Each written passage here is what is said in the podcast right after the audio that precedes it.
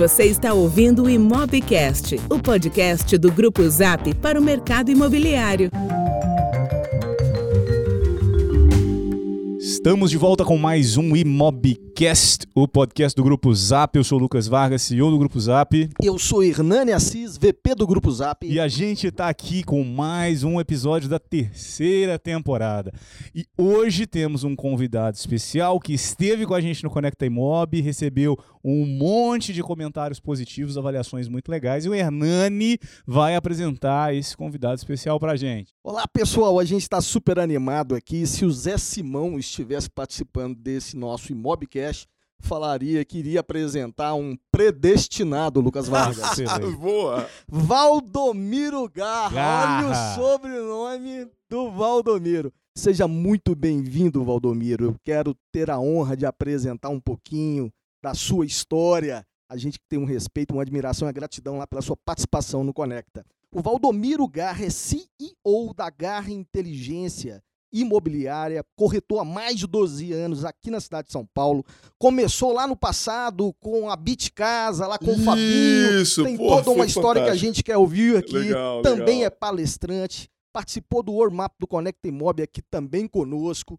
É uma honra receber você, eh, não apenas pela pessoa bacana que você é, mas pelo que você tem feito, sobretudo no mercado de transações imobiliárias, no mercado econômico. Você que é especialista do programa Minha Casa Minha Vida. A gente hoje vai discorrer ao longo desse bate-papo. A gente tem várias dúvidas, Lucas e eu. A gente quer aprender muito e a nossa audiência também com a sua experiência. Mas antes de mais nada, a gente quer ouvir um pouquinho é da sua história, para você contar um pouquinho como é que você chegou lá. Afinal, no ano passado, se não me engano, em 2018, é isso? 2018. Você 2018. levou o prêmio Top Imobiliário do Estadão aqui em São Paulo. Então seja muito bem-vindo, Valdomiro. Bom, obrigado, Hernani. Obrigado, Lucas. Eu fico muito honrado de estar aqui. Sabe que eu me sinto em casa vindo aqui no Grupo Zap. né? Legal, Muito legal. bacana. O Connect the Mob foi um mega de um sucesso bacana. Foi um evento incrível. Tava lotado. A gente nem conseguia andar direito naquele negócio lá, né?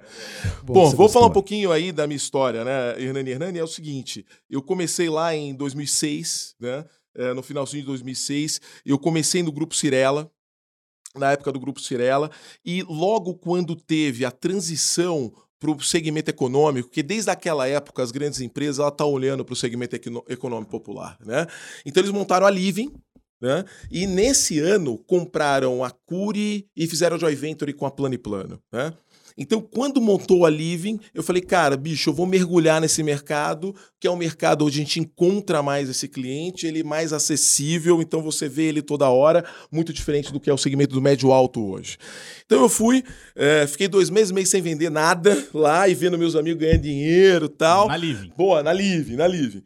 E aí, quando Corretor. Eu, eu mudei, corretor, Corretor. corretor. na veia, ofertante, chegava, dormia, cara, sempre acordei cedo, dormi tarde. Tira uma dúvida, só para entender naquela época a estrutura. Tinha a Seller, a empresa de Tinha vendas. Seller da, da e foi montada a Selling, que a era Selling a era empresa da Living. da Living. E aí você tava na, na Selling. Tava na Seller, entrei pela Seller. E aí, quando foi Pra montar a Living, eu fui pra Selling, né? Quando eu tava na, quando eu tava na Seller, eh, a gente já vendia alguns produtos que são produtos um pouco econômicos, né? Então, eh, os meus colegas de equipe, eles não queriam atender o pessoal do econômico. Eles não queriam atender e eu falava, cara, eu sou o cara do departamento econômico, passa toda a reciclagem pra mim, que eu vou fazer negócio com esses caras. E aí, quando eu vi eu, a, a, a- a Selling e a Living, eu mudei esse, esse, esse enfoque meu diretamente do segmento econômico. Quando eu mudei esse enfoque para o segmento econômico, no final do ano, que eu não tinha vendido nada, dois, dois meses e meio, eu vendi 120 unidades naquele Isso que ano. ano? Foi o cara, 2000, 2007. 2007. Só É, você ou a equipe? Só eu. Só você. eu. Eu vendi 120 unidades nesse ano. E foi o cara que mais vendeu em número de unidades lá dentro, né? Depois disso, eu saí de lá e fui para de casa, como você falou. eh, fui para essa empresa do Grupo Lopes, tinha acabado de ser montada, focada no segmento econômico popular. Fiquei lá em com três, quatro meses e fui promovido para gerente. Aí começou a minha, a minha rotina convivendo e montando equipes. Né? Eu tinha uma equipe muito grande lá. Eu comecei com produtos da MRV, da MRV Engenharia, lá em Mauá. Foi a primeira grande parceria que a MRV fez com uma grande imobiliária e eu que tocava esse negócio. Eram duas mil unidades lá em Mauá, a gente vinha quase 100 unidades por mês eu formei muita gente nesse projeto. Né? Fora isso, também a gente tocou a construtora Tenda, que veio nessa época comprada pela Gafisa, não sei se vocês lembram disso. Lembro. A linha ainda era Isso aí, Fit. o Henrique Pinto já tinha vendido a empresa nessa época, né? vendido, Tinha tinha vendido, vendido, tá. Fit residencial. E aí, é, eu falei lá muito com a Mariana Quaz, o Fábio Moraes, que eles tocavam essa parte, eles estavam com a Fit, essa linha econômica da Gafisa. Quando a Gafisa ela comprou a tenda, eles incorporaram essa linha e a gente fez o primeiro lançamento da tenda A com gente- imobiliária. a Bitcasa. A Bitcasa na época, né? E eu que tocava esse produto, eu era gerente coordenador desse produto lá. Foi um grande sucesso, éramos esse produto cinco meses. E a gente começou a fazer essa trajetória né, de, de, de sucesso com a equipe. E aí eu fui campeão lá pô, durante três anos consecutivos. Né? Eu vendi em 90, em, 2000 e, em 2009 nós vendemos 95 milhões, né? foram 930 unidades comercializadas. E em 2010 nós vendemos 107 milhões, 780 unidades comercializadas. Eu tinha quase 150 corretores na equipe. Bom, é, aí o que, que aconteceu? Eu fui partir para a carreira solo em 2011.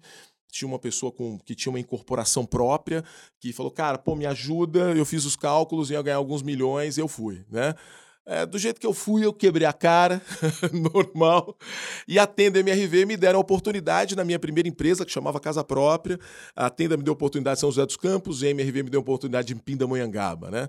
Eu costumava falar, estava falando com um amigo esses dias da, da Sugoi, e falou, cara, olha, para esse projeto de Pindamonhangaba, só o Garra vai dar jeito. Aí eu fui para Pinda, a gente montou a operação, mas as operações muito distantes, né? Então a gente tinha a tenda São José, eu aqui em São Paulo e a MRV em Pindamonhangaba, e eu não tinha montado a empresa para atender esse lançamento. Tinha montado para atender uma, uma incorporação pequena, que acabou não dando certo aí, porque a pessoa acabou perdendo o GERIC, né? Que é o necessário para a gente rodar o crédito associativo. Bom, em 2011 eu voltei é, para o segmento das imobiliárias das grandes. Eu voltei para Brasil Brokers na época, fiquei dois meses como gerente, fui promovido para diretor de Campinas, onde eu fiquei três anos como diretor de Campinas e estava tocando uma equipe em São Paulo. Então sempre fui meio polvo, né? Colocando a, as mãos em, em um pouco de cada coisa. Bom, aí a própria empresa do grupo, que é a Biara, me fez uma me fez uma proposta. Na época tinha acabado de acabar a Casa Fácil, que era uma empresa do segmento econômico da Biara. Falou, cara, ó, acabou de. eh, a gente encerrou as operações, mas a gente pretende voltar. Eu queria que você viesse para cá para poder tocar esse negócio. Na Biara, eu trouxe novamente a tenda MRV né, para o grupo, inclusive ah, o primeiro lançamento que foi feito do Gran Reserva Paulista, que foi o maior lançamento da América Latina da MRV. A Biara estava lá, né, a Brasil Brokers estava lá, porque eu coloquei, foi na época da minha gestão. Enfim. Por N motivos, eu fiz toda a reestruturação, repaginação, desde a área de RH, da área de contratação, secretaria jurídico, porque para atender o segmento econômico é muito específico. Você tem, um, você tem empresas que trabalham com financiamento na frente, que é o associativo na veia, você primeiro aprova o crédito do cliente, depois assina o compra e venda. Conta a sua história. Daqui um pouquinho a gente quer saber em detalhe todo o processo. boa, boa, boa. Aí eu, eu saí da saí da Biara aí em, 2000 e, em 2013, tá? Dois- Desculpa, 2015 eu saí da Biara, fiquei três anos lá e fui montar a minha empresa. Na realidade, a minha empresa ia ser eu e a minha esposa, a gente ia fazer aquelas parcerias imobiliárias dos corretores autônomos, trabalhar em casa fazendo oferta.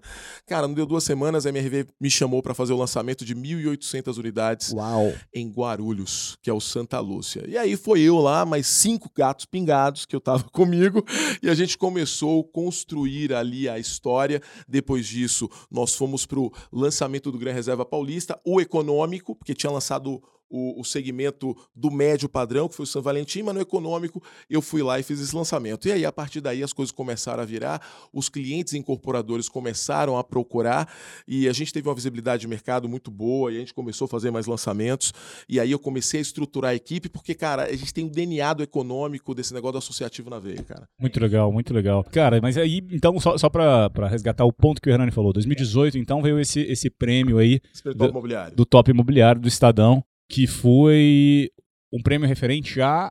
A Volume. vendedora, volume de vendas, lançamentos, unidades lançadas, blocos lançados. Beleza, e você. E, e o que, que foi 2018? Cara, 2018 é o seguinte: na realidade, a gente sempre se posicionou como uma empresa do segmento econômico popular.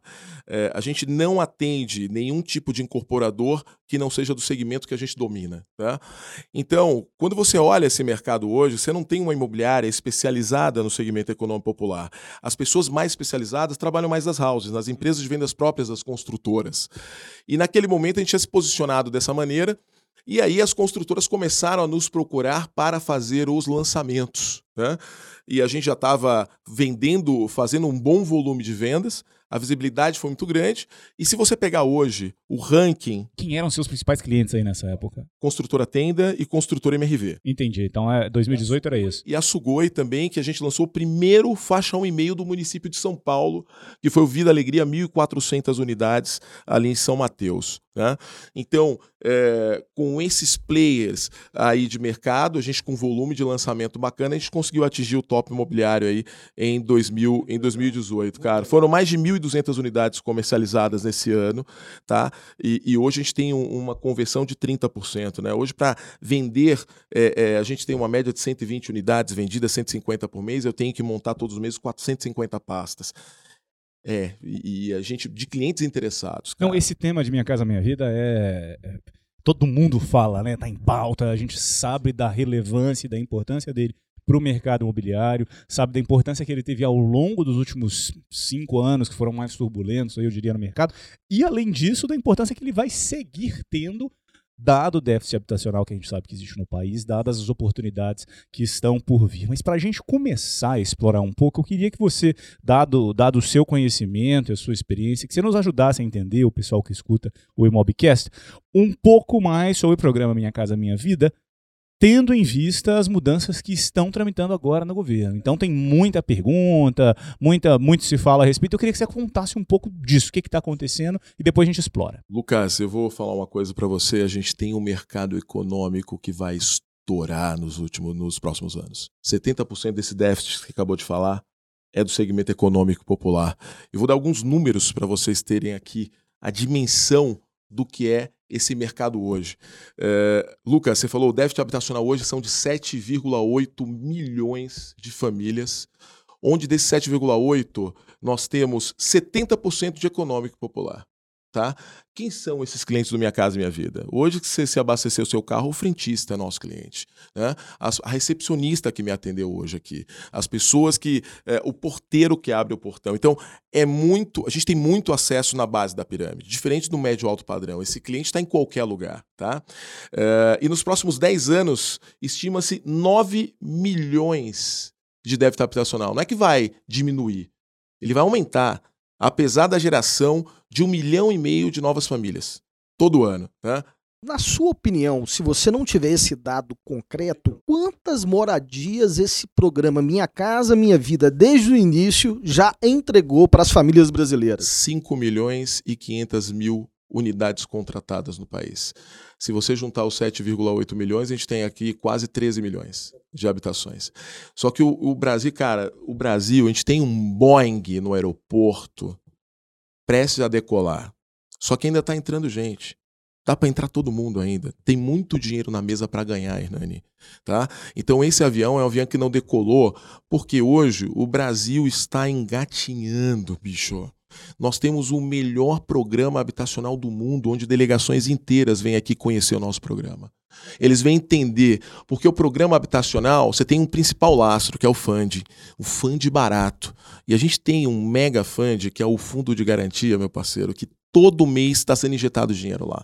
Ótimo você pontuar. O, o Lucas fez um, um, questionamento que eu quero voltar um pouquinho atrás, só para a gente ajudar, sobretudo, a nossa audiência que não é especialista e que vai aproveitar desse mobcast para sentir inspirado de analisar e avaliar essa oportunidade se fizer sentido para ele. Então eu queria que você contasse um pouquinho para gente aquilo que o Lucas te pediu do cenário atual do Minha Casa Minha Vida, como é que faz, como é que está a estrutura, daqui a pouco a gente vai querer entender o que tem pela oportunidade o que vai mudar, né? Mas a gente sabe que você teve muita sorte na vida, né? Tem Pô, muita demais, gente aqui, cara. Muito eu tô aqui com né? vocês, bicho. Eu acho sorte. que é Valdomiro Garra e o outro sobrenome, Lucas, é intenso, porque o cara, o cara trabalha, hein? O cara é bom, o cara é bom.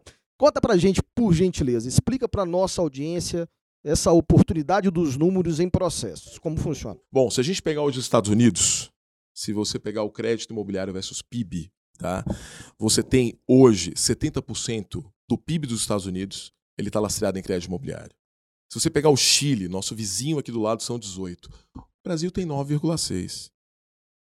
Então, assim, é, é, tem muito espaço para crescer. Eu vou te trazer um outro número aqui. Uh, em, até 22 de maio, foram contratadas, assinadas 106 mil unidades. 106 mil unidades. Aí eu vou fazer uma continha básica para você. Eu vou pegar 106 mil e vou dividir por 12. Vai dar 252 mil unidades. Ok? 252 mil unidades, vou arredondar isso para 300 mil. Vamos lá, até o final do ano. Se eu pegar 7 milhões e 800 mil e dividir por 300 mil, se eu não produzir nada, se a, se a população do Brasil estagnar, porque ainda não é uma população velha, eu vou demorar 26 anos de mercado pujante ainda, dando muito dinheiro para quem entrar, tanto o incorporador quanto o corretor. Né? Porque o desembolso de Minha Casa Minha Vida hoje, quando você faz um empreendimento imobiliário, você faz a aprovação de projeto, regularização desse imóvel no cartório, as licenças, marketing e vendas. Você não precisa se preocupar em desencaixe, em descapitalização, para você poder construir imóvel, porque isso é repassado pela Caixa Econômica com os financiamentos. Então, assim, é, é um mercado que tem muito giro e quem não entrar nesse mercado agora está morto. Vai ter que estar tá aí, porque a maior parcela desse mercado por isso que todas as grandes estão entrando. Todo segmento de médio alto padrão hoje estão se declinando na minha casa minha vida. Né? Agora, você tem uma, uma, você tem uma concentração de sudeste que é muito forte. Você pega aí dessas unidades que foram contratadas, o primeiro e segundo lugar, primeiro e segundo lugar foi São Paulo e Minas. São Paulo com 29 mil, Minas com 14. Paraná vem voando na região sul com 10, mas se eu pegar o Acre, tem 19 unidades contratadas. E não é que o Acre seja uma região que não é bacana. É que ainda não tem ninguém olhando para lá, meu amigo. Olha a quantidade de dinheiro que você tem fora do eixo São Paulo, Rio, de Sudeste, de Sul. Tá? Então tem muita gente olhando para esse mercado, colocando o pezinho lá e o governo ampliou esse programa, esses projetos que eles projetam, esses projetos que eles fizeram agora, velho, eu acho que vai dar uma tinha, turbinada. No passado, faixa 1, 2, 3, depois o governo quer mudar para duas faixas. Faz um update para a gente da Cara, estruturação vou. do programa, por vamos favor. lá, vamos lá. Eu vou falar uma coisa para você. O programa agora, ele tá, ele tá dividido. Né? São vários programas dentro de um só. O que, que você tinha antigamente no Faixa 1? Você tinha ali a, a, o financiamento de 10% desse imóvel e 90% de aporte do governo federal. Né? O governo, com recursos da OGU, ele investia isso no Minha Casa Minha Vida e o, o, o mutuário se preocupava ali com 10%. Só que tinha uma zona de conflito de interesse, Hernani Lucas. Qual que era? Você tinha esse esse esse esse cliente aqui, que ele tinha 1.800, um cara apto para financiamento nas faixas de financiamento, faixa 1,5, faixa 2, faixa E esse cara também estava na mesma faixa do faixa 1 que acontecia? De repente, esse cara que é preferia é esperar. Exatamente. Esse cara queria esperar um pouco mais numa fila eterna de cinco anos, com recurso escasso do governo, e ele, de repente, não adquiria a casa própria dele, porque ele ficava fazendo essa espera na fila. Hoje, o governo está deixando essas regras bem claras, cara. Essa sugestão de projeto que eles estão acompanhando, que tem essa comissão de desenvolvimento regional trabalhando em cima disso, ele prevê que essa pessoa para poder acessar o social, tem que ser uma pessoa que realmente precise. Então ele limitou isso a um salário mínimo agora. Então é o cara de um salário mínimo que vai poder participar desse social. Automaticamente. Então, acabou aquela história que rendas familiares até 9 mil reais tinha acesso ao cara, programa? Você Já falou... foi? Velho, eu vou falar uma coisa pra você, Hernani tem bastante coisa que eu vou ter que te falar, que tem dois fatores, o fator de localização e o fator regional. Eu vou só discorrer um pouquinho aqui sobre o programa, porque você vai ficar impressionado aí com a sensibilidade que esses caras tiveram. Quando eu falei que esse cara do faixa 1, né, que é o cara de 1.800, 1.500, 1.700 reais, ele compra na faixa 1,5, faixa 2, muitos produtos, tá? Tanto é que 24% dos financiamentos totais são para essas pessoas de faixa e meio, faixa que ganham 1.800, 1.600, 1.700 reais. Então, quando você pega isso, você tinha um conflito de interesse que, de repente, era uma válvula que não permitia que você, que você pudesse crescer. Quando o governo fala, cara, eu vou dar dinheiro para quem precisa, eu vou dar dinheiro, moradia para quem precisa, e aí não é só a moradia da alienação fiduciária, mas é a moradia também da utilização do imóvel, que eu quero falar isso para vocês, que transcorreu, um burburinho, ah, é locação, vai pagar aluguel. Cara, eles, eles deixaram isso muito bem claro. Hoje, com os recursos que ele utilizava para construir o social para a faixa 1, ele vai dar só para quem precisa e ele vai potencializar o faixa 1,5, irmão. Ok. E vai financiar 100%? É, na realidade ele vai dar 50% aí de subsídio, onde 25% fundo de garantia, 25% OGU. Certo? Então, investindo menos, Hernani, Lucas, investindo menos, você tem quatro vezes mais a produção ampliada. Então imagina o que vai ser o pega para capar nos próximos anos do segmento econômico popular com Minha Casa Minha Vida, que Minha Casa Minha Vida não, não é programa habitacional, é um selo, é um selo do governo. Né? Vai ser criado um outro selo de programa. Mudar nome, vai mudar o nome, vai mudar porque é uma marca muito forte do governo anterior. Não faz sentido você manter essa marca hoje. Mas eu queria trazer um dado para vocês que hoje a maioria dos corretores não sabem como é que funciona o Minha Casa Minha Vida. E só esclarecer um pouquinho, o OGU é o orçamento da União, tá? É o dinheiro que vem efetivamente do governo, só para só alinhar as pessoas aí. Então, quando você pega esses dados e você olha para o mercado da indústria da construção civil, do segmento privado, do cara que vai realmente colocar o dinheiro dele e investir e vê que o governo está jogando toda a carga dele aqui para os imóveis financiados, onde o recurso utilizado é mais eficiente e muito melhor, gera mais emprego, você tem mais unidades sendo produzidas e mais vendas sendo colocadas é, aí na prateleira, cara. Gira. Né? Gira muito, cara. Gira muito, gira muito. Então tem o acesso à moradia, que tem a, a, promoção de alienação fiduciária, que é onde a gente vincula esse imóvel através de financiamento desse cara, e tem a utilização do imóvel. Hoje a gente tem duas categorias desse do acesso à moradia, que é a produção realmente das unidades habitacionais. Então, e a utilização, o governo pensou no seguinte, falou, pô, vamos dar uma olhada, tem gente que não consegue nem pagar o condomínio, nem aqueles 10% que era, o cara não conseguia pagar. Como é que eu vou atender essas pessoas? Eles vão produzir as unidades e vão colocar as unidades para serem utilizadas por essas pessoas, onde elas só vão pagar água e luz. Isso dentro do faixa 1, tá? Isso dentro do faixa 1. Então, quando a gente pega isso, a gente olha para os principais problemas que nós tivemos no passado que respingava no Minha Casa Minha Vida dos outros programas. Então, o, Valdomiro, me deu vontade de perguntar uma coisa. Pode Desculpa interromper.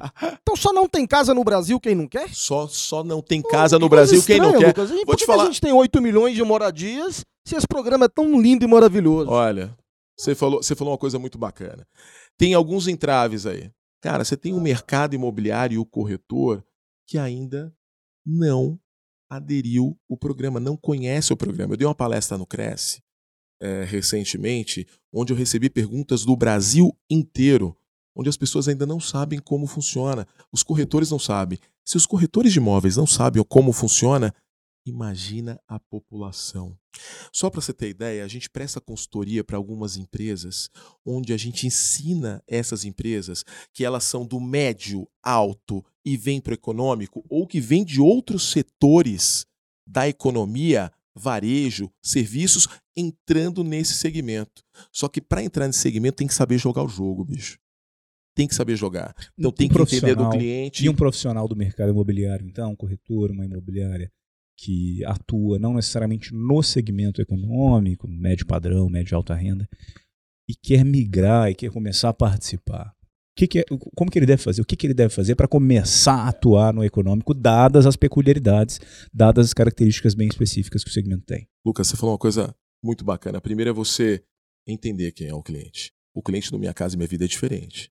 É, é outro o papel jogo. da imobiliária também, né? É, exatamente. É outro jogo. Você entender, Lucas, como ele mora, como ele come, onde ele trabalha, hábitos de consumo. Esse cara tem uma vida sofrida. Ele não atende o imóvel como dois dormitórios, três dormitórios. Ele fala que mora em dois cômodos, três cômodos. Você vê a vida sofrida, mora em comunidade, em zona invadida, com a sogra. Esse cara paga aluguel muitas vezes alto Né? Você tem aluguéis que são muito maiores do que a prestação do imóvel morando hoje, cara. Muito maiores. Eu tenho prestações hoje em empreendimentos que vão a partir de 390 reais quando ele está morando. Entendeu, Lucas? E as pessoas não sabem disso, continuam pagando aluguel. Então a desinformação é o principal vetor. Agora, a imobiliária quiser entrar, ela tem que entender o mercado, saber se comunicar e se conectar com esse tipo de cliente, porque tudo na vida dele foi difícil, nada foi fácil. Então, quando ele encontra uma facilidade muito grande na vida dele, ele vai falar: Cara, estão querendo me enganar tudo para mim foi difícil, porque isso aqui está sendo muito fácil. O nome é. tem que estar tá limpo? Então, o nome, o nome tem... tem que na modalidade de faixa 1, que vai para as famílias de baixíssima renda, não, Hernani Lucas, não precisa ter o nome limpo. Agora, para fazer o financiamento através a partir do faixa 1,5, que é aquele que recebe incentivo do governo federal nas empresas privadas que seguem e esses imóveis vão para venda, esse nome precisa estar tá limpo, entendeu? Então, voltando, essas empresas precisam se preparar, porque Lucas não é só, cara, a questão dele migrar. Ele vai ter que se posicionar. A imobiliária vai ter que ir para esse mercado, porque dentro dessa carteira dele vai surgir um clientinho de dois mil reais, de três mil reais. O que, que ele vai fazer com esse cara se não for aluguel? Como é que ele vai comercializar? Ele vai descartar e jogar ele fora? Não ele pode rentabilizar essa carteira dele reciclando isso que ele acha hoje que não dá, não dá rentabilidade. Tira uma dúvida agora que você está trazendo um ponto. Você está falando de, só para só a gente entender aqui, você está falando então de uma imobiliária que atua com um certo perfil e que poderia explorar o Minha Casa Minha Vida como uma alternativa, ah, na verdade, em paralelo ao que já faz. Em paralelo ao que já faz. Não é muito complicado manter esses dois focos de atuação? Cara, na verdade, hoje, você tem que ser especializado no mercado. Né? Mas veja, Lucas, imagina que o trabalho de prospecção é igual. Você está prospectando toda hora. A imobiliária prospecta, o corretor prospecta toda hora. E qual que é o trabalho do corretor? Achar uma solução para esse cliente que ele prospectou. Então ele pega hoje um cliente de dois mil reais, o que, que ele vai fazer? Não vou vender para ele, não vou rentabilizar com isso. Ele custou dinheiro para colocar lá dentro, ele custou esforço. Então ele consegue aproveitar. Nem que ele não seja o especialista, mas ele tem que entender para poder atender o cara de mil reais, de dois mil, de três mil, que vai pintar na carteira dele lá, para ele poder pôr dinheiro dentro de casa. Onde é que você encontra esse perfil do cliente? E talvez não seja um lugar só, mesmo porque a gente está falando de faixa 1, e-mail 2, 3, e certamente são perfis diferentes, a gente não pode generalizar. A gente vê ações de houses, de incorporadores e de imobiliários especialistas em estação de trem, Essa de é a minha pergunta. Tem... de ônibus, enfim. Cara, eu vou te dar uma Mas aí uma o cara informação. mora lá em Guarulhos, tá numa estação aqui, Lucas, do centro de São Paulo. Porque assim, eu vou, eu vou te Essa dar é pergunta, duas é. informações. Seguinte, o Minha Casa Minha Vida não é uma escolha. Esse cliente não escolhe onde quer morar. Ele vai morar onde cabe no bolso dele. Ele tem que dormir ali, ó, e falar, pô, eu consigo é, é, comprar lá em Guarulhos, mas eu moro em Cotia, mas é lá que eu vou morar. Entendeu? Porque lá é onde eu consigo pagar. Lá é onde eu consigo morar. Topa, porque o que, que você precisa para Minha Casa Minha Vida? Você precisa ter mobilidade. Se você tem dentro disso localização, perto de transporte público, que você possa se movimentar, ótimo. Ele quer uma moradia. Quantas e quantas pessoas na primeira moradia? Isso nossos pais, avós, foram para outras regiões morar porque era lá que dava. Esse, esse movimento não é de agora. Esse movimento é um movimento é, do passado, sempre foi. A gente sempre se posicionou onde podia morar. Né? E, e, e vamos explorar um pouco isso daqui, esse ponto que você está trazendo, porque é, isso é uma característica que a gente trabalha já há, há, algum tempo com marketing, vendas, estudando consumidor, e esse é o ponto que o Hernani tem trazido aqui, da importância que você tem trazido, da, da importância de entender este perfil de cliente. É, a primeira coisa que você trouxe é esse cara quer morar, né? A, a, a, localidade, ela, a localidade, ela pode, ela é mais flexível e e, por outro lado, historicamente, no mercado imobiliário, a gente escutou, escutou um mantra, escuta ainda um mantra muito de. O mercado imobiliário, três características importam: localização, localização e localização. Então, o que você está trazendo é algo que está virando de cabeça para baixo tudo aquilo em cima do, daquilo que o mercado imobiliário trabalhou até então. E então, se a partir de agora localização, localização, localização já não é mais, não são os três fatores mais importantes nesse processo de decisão por parte do consumidor, isso muda completamente as estratégias de marketing e vendas que os profissionais e as empresas que trabalham nesse segmento vão utilizar. Ô, Lucas, você falou tudo. Antes da localização vem o que cabe no meu bolso. O que, que eu posso pagar? Mas. Crédito, crédito e crédito. Crédito, crédito, crédito. Vida, o que né, eu posso pagar, o que eu posso pagar é isso. Localização permanece, mas em um outro enfoque, Lucas. Localização, primeiro vetor. Tem transporte público para mim próximo?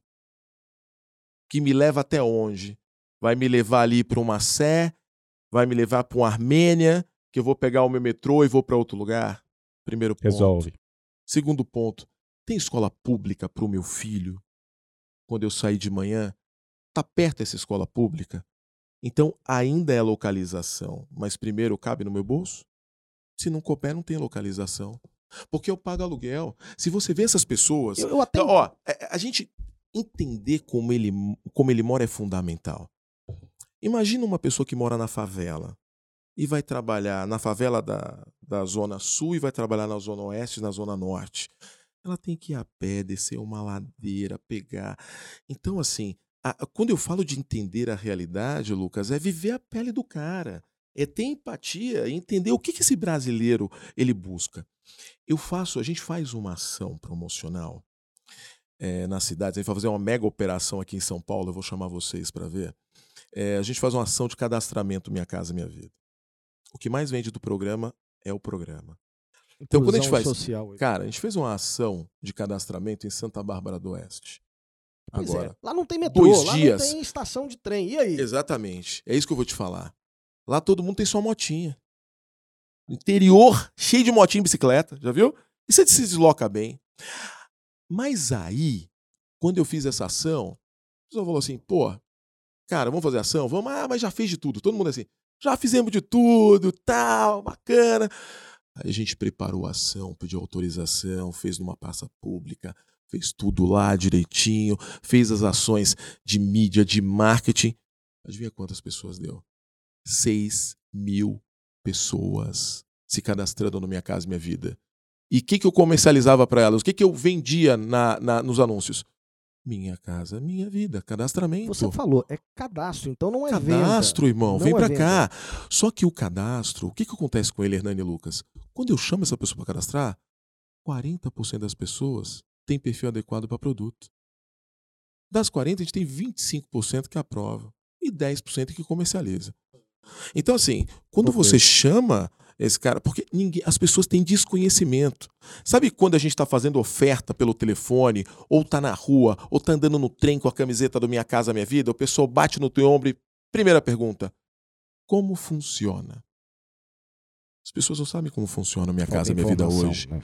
Não sabe como funciona. Né? A principal abordagem é, cara, é o que cabe no teu bolso. Você me dá a tua documentação, eu verifico e dependendo de quanto você for aprovado, da tua condição financeira, da tua, da tua condição social, eu vou dizer para você onde você pode morar. Vai dar certo como dono de imobiliária que trabalha com esse mercado econômico, imobiliárias só suburbanas? Então, Ou você pode estar localizado aqui na zona sul da Faria Lima e operar enfim. Essa, essa, essa, foi uma. Eu tô querendo saber e entender o perfil do corretor também, né? Isso aí, vamos entender lá. um pouco do perfil do, do cliente, do cara é. que vai comprar, que vai se cadastrar. Mas a gente quer entender como é que é recrutar um time localizado na Zona Sul para trabalhar hum, Itaquera. É isso aí. Pô, você vai, eu tô, tenho um lançamento lá, que bacana. Vamos falar sobre isso. Vamos lá. a gente vai lançar um faixão e meio lá em Itaquera agora, 1.752 unidades. Então vamos lá, como é que eu faço hoje? Uma imobiliária, ela precisa se, se posicionar com três pilares, né?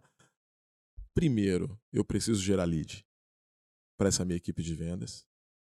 Segundo, eu preciso ter um RH focado em contratação para eu poder fazer. E terceiro, eu tenho que ter uma equipe de crédito para poder ajudar meu corretor. Porque assim, cara, o corretor. Que, que tipo de crédito? Desculpa. Crédito, é, na, na realidade, assim, a gente, faz, a gente faz gestão comercial, né? A gente pega o projeto, a gente elabora layout de stand, nós fazemos toda a parte de planejamento, marketing, estruturação de vendas, parcerias e repasse de crédito. O Minha Casa Minha Vida, você acabou de falar crédito, crédito, crédito. O corretor, ele não pode perder tempo com processo. Ele tem que prospectar, bicho. Ele vive da É prospecção. uma secretaria de vendas diferente. Pô, exatamente. Então ele monta a pastinha dele, que a gente ensina ele, cara, traz pra cá para minha, traz para cá para minha estrutura de crédito e vamos falar pra você onde esse cara encaixa, corretor. Você entendeu? Por isso que a gente consegue comercializar. Porque se o corretor for o cara que, que fizer o processo, o que, que vai acontecer? Um processo demora duas, três horas para poder organizar. Demora mais de uma semana para você poder completar uma pasta, porque primeiro eu tenho que financiar, Hernani. Primeiro eu tenho que financiar para depois assinar. Mas vamos lá, deixa eu tentar entender, um, afunilar um pouquinho no case seu de Itaquera. Aonde a sua imobiliária que vai atender Itaquera está localizada? Ó, só pra você ter cancioneiro, Évora, a gente fica ah, ali em Santo Amaro, tá? Na Alexandre Dumas tem uma outra sede. Não, ok, essa que vai atender Itaquera. Quero, Isso. Eu quero um caso prático. A Itaquera a gente vai montar uma equipe local de lá. Ah, local lá. Meu RH, meu Ah, RH, ok. meu RH, recebe a demanda de um novo lançamento.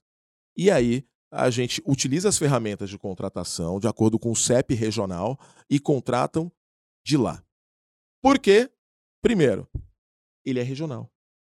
Ele conhece as pessoas. Ele conhece todo mundo de lá. Ele já vai trazer. É o cara da credibilidade da comunidade, meu irmão. Aí eu levo o sênior, que é o cara que treina, que entende do programa, pra treinar esses caras Mas novos. deixa eu tirar uma dúvida aqui. Manda o Hernando ele gosta de jogar a galera no fogo. É isso aí, manda bala. Mas eu, vou- eu- talvez eu que esteja jogando hoje. A gente comentou aqui sobre o quanto localização não necessariamente é o crítico, dado que é a pessoa que está ali. E aí você está me comentando que você está contratando pessoas da região, e eu entendo que é importante para facilitar a o deslocamento dessa própria pessoa para estar lá, para facilitar. Mas, cê- e aí você comentou também que a pessoa que vai ali, não necessariamente, que vai comprar aquela unidade, não necessariamente ela é daquela região. Então eu diminuiria a importância, pelo que você me disse, eu diminuiria a importância disso que você está falando, da rede de contatos, da credibilidade Do que corretor, né? pessoa... Isso. Do corretor, tá certo. E aí, para adicionar um outro ponto, para te deixar um pouco mais sem saída também. É, se, se, se é menos importante a localização, por um lado, é, quer dizer então que a- o perfil do corretor, que é o que você está falando, ele precisa ser educado em relação ao programa, isso é o que vai fazer a diferença, é, e menos em relação a saber os benefícios, as amenidades que estão nessa região, etc. E menos em relação aos produtos concorrentes que estão ali, dado que a concorrência agora ela não é micro-regional, a concorrência agora ela é metropolitana, É porque o aí. cara pode sair do extremo sul para ir para o extremo leste, por exemplo. Então, dito isso, muda o perfil do corretor. Se antes a gente fala que o corretor precisa entender das amenidades do local, e aí lembrando que o produto Minha Casa Minha Vida, em tese, ele também é todo, né? Dois quartos e uma vaga, né? Um padrão. Dito que, Sem então, vaga, cê- sem vaga Sem vaga. Então, cê- primeiro, você não tem que ir aprender os perfis de, né, de, de, de amenidades, os lançamentos. Você vai hoje no alto padrão da Cirela, você vai saber o detalhe do fornecedor, do piso, da- do- dos detalhes de, de lousa e etc. E aqui não. Então quer dizer que o perfil do corretor, me parece, e o que se espera desse corretor é totalmente diferente. É isso mesmo? Por que eu tô falando? isso? Jogando um monte de pergunta aqui, juntando em uma só. Primeiro, eu não sei se faz tanta diferença esse cara ser um corretor padrão. Porque me parece que ele vai ter que saber tudo diferente. É tudo totalmente diferente, não é isso? É, na realidade o que acontece? Eu não sei Cada- nem cada- se tem essa quantidade de corretor pronto numa região Pois como é. Não tem. para poder atender. Pois é. Dificilmente ela traz corretores antigos. Uma imobiliária. O corretor antigo tá na house. Eu formo o cara. Eu tenho que ter um head da minha operação. Eu tenho que ter o matador que vai fazer a gestão, que vai fazer o treinamento.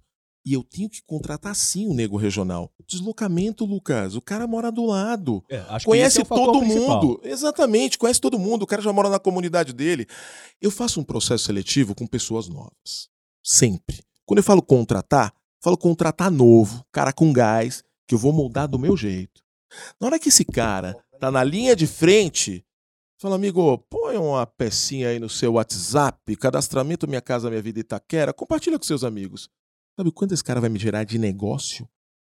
Muita coisa. Então, peraí. Porque o que você tá dizendo, ainda- então, é que ele não faz a venda, ele só faz o cadastro. Ele é faz, a, ele faz a prospecção. Ele tem que fazer a Aí prospecção e a montagem da termina aí. pasta. Aí, o, o- é, exatamente. Talvez essa seja a diferença. É. Aí sim.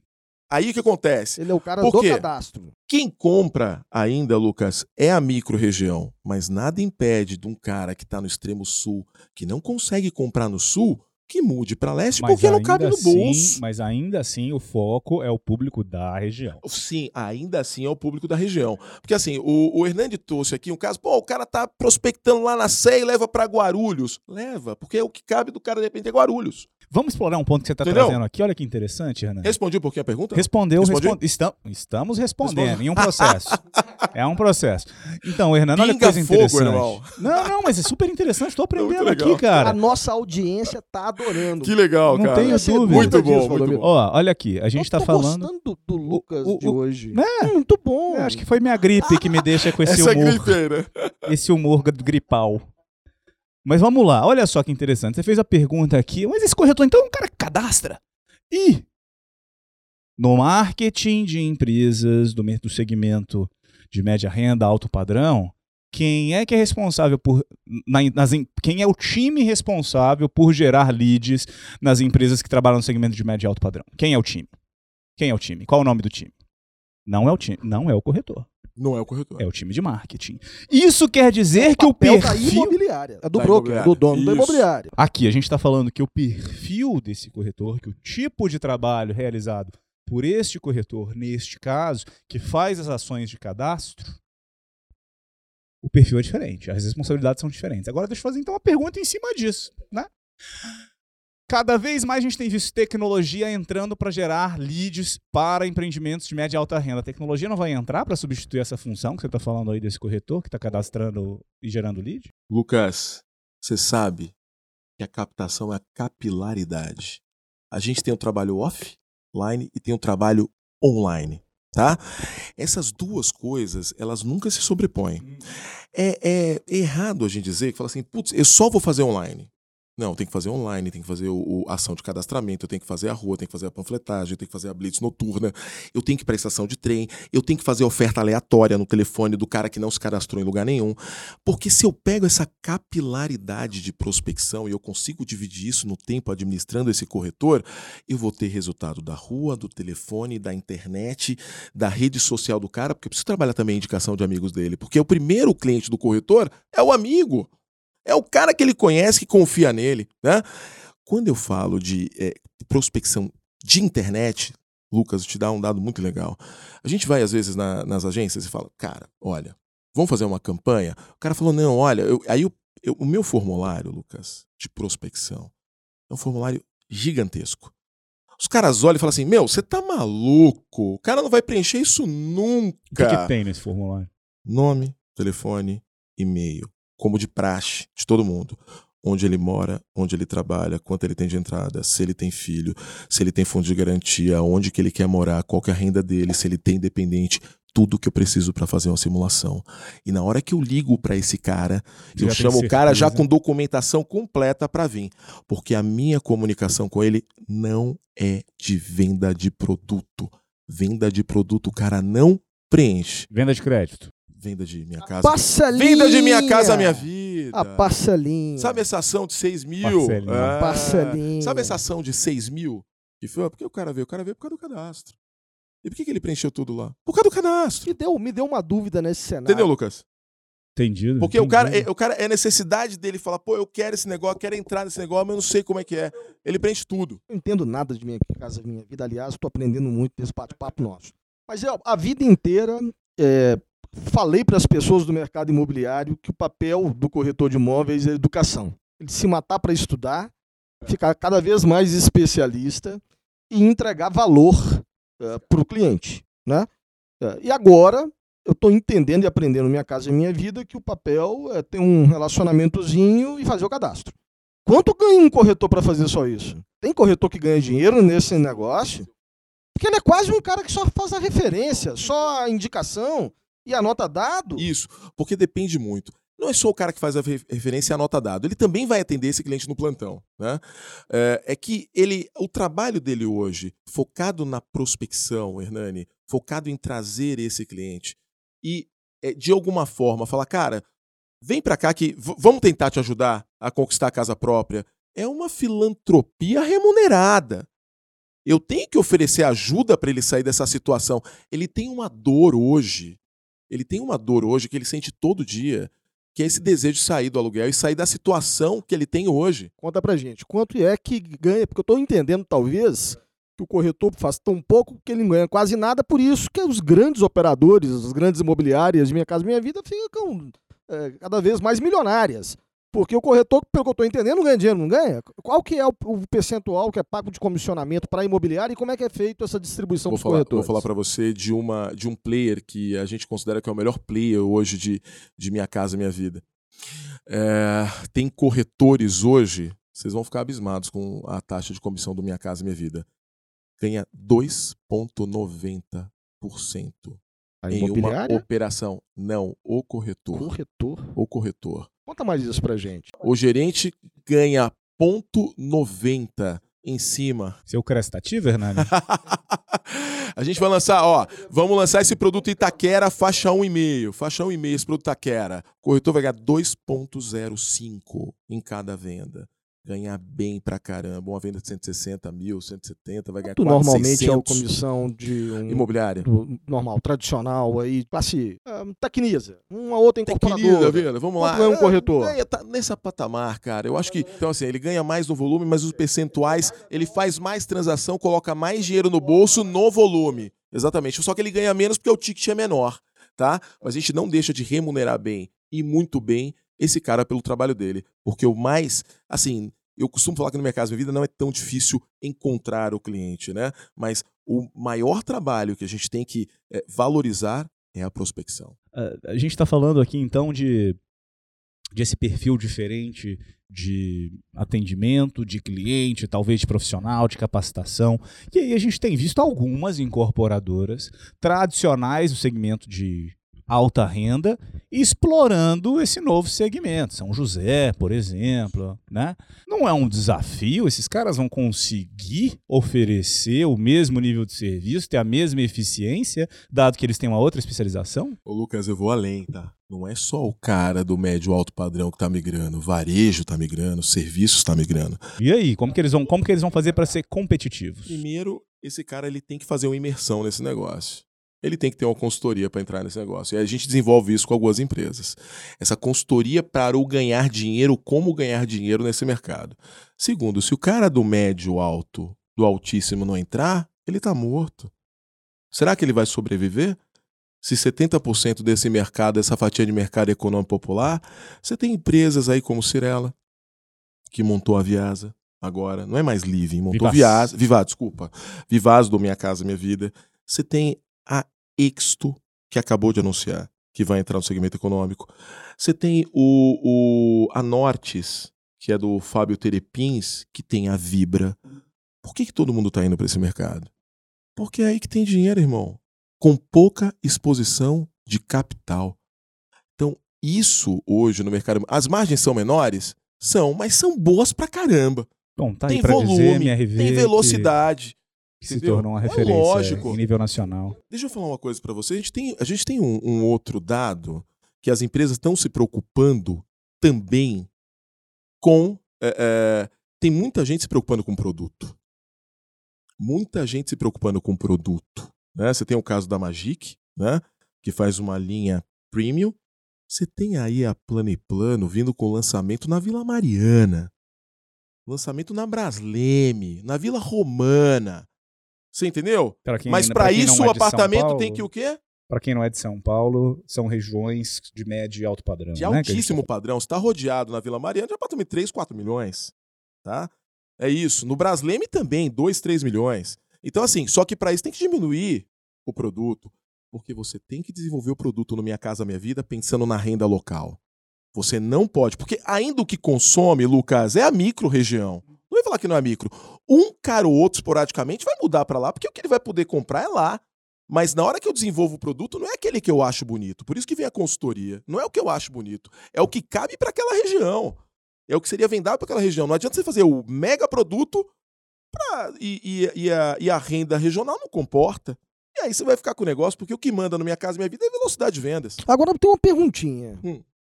A gente só falou das coisas Ah, boas. São José minha... tá Ah, vindo com pois não. Moca, desculpa, Hernani, tá Claro. vindo com Moca dentro do Shopping Moca, assim, colado do Shopping Moca, Parque da Moca, um projeto econômico e popular. E sendo que comercializou há algum tempo atrás cobertura de alguns milhões, dezenas de milhões. E um terreno do lado de um shopping, ele é privado ou ele é do governo? O terreno do lado do shopping? É, e esse onde vai ser esse programa? Não, não, é do é da própria construtora. É da própria É da- construtora. É, o terreno que estava lá há um bom tempo, né? É um land Tava na negociação. dela que ficou parado Exatamente. da Você também- crédito, eu- que a gente nós- viveu aí no 2014, 15, Isso. 16. Você Ok. teve, no, no ano que vem, vocês vão ver um projeto na Avenida Jaguaré de 3 mil unidades. Tá? Assim, ó, persiana de enrolar, é, é, um produto diferenciado, anfiteatro, piscina, pergolado, área de descanso, tudo se conversando integrado. Entendeu? Então, cara, você tem. é, quando, você, quando você olha para o jogo, localização, tal, produto, mas quando você aprova o crédito, você tem que encantar, bicho. Você tem que encantar. Mas se encantar e não couber no bolso, não adianta nada. Claro, nada, nada é tão simples, né? Não é só isso. A gente sabe que é um conjunto. Pessoal, a gente está começando a chegar aqui nos, nos últimos momentos do nosso, do nosso podcast, do nosso Imobcast de hoje. E, e, e, a gente, no início, explorou um pouquinho essa questão de minha casa, minha vida, essas dúvidas e mudanças e governo que tem, tem trazido, no seu entendimento, ah, boas notícias em relação aí recente ao, ao Minha Casa Minha Vida. Mas então, dito isso, acho que ah, se o Hernando quiser complementar a pergunta também, mas acho que a, a, pro final, acho que o que sobra é a gente explorar um pouco do futuro. Né? Então, você acredita que o mercado imobiliário brasileiro continuará a crescer através do Minha Casa Minha Vida? Quais são as oportunidades, sejam geográficas, sejam em perfis? Ah, o, o que, que vai acontecer com o mercado imobiliário do segmento econômico nos próximos anos? Oportunidades para profissionais, oportunidades para imobiliários, oportuna- oportunidades para incorporadoras. Você que é um especialista nesse segmento e a gente não poderia ah, fechar aqui sem deixar você de uma, uma- de um- de um- ter uma resposta mais ampla para tudo isso, que são essas dúvidas que a gente tem em relação ao mercado. Lucas Hernani, eu vou falar uma coisa para vocês. Esse mercado, por todos os dados que eu trouxe aqui, pelos números, pelo comprometimento de PIB versus crédito imobiliário de 9%, nosso vizinho tem 18%.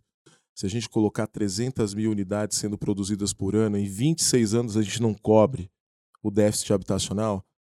E com o governo, com esse novo plano, atendendo de forma mais ampla todas as famílias, deixando um pouquinho mais do recurso do governo para quem realmente necessita e investindo o recurso dele para que possa quadriplicar, quadriplicar a produção imobiliária, esse mercado vai voar.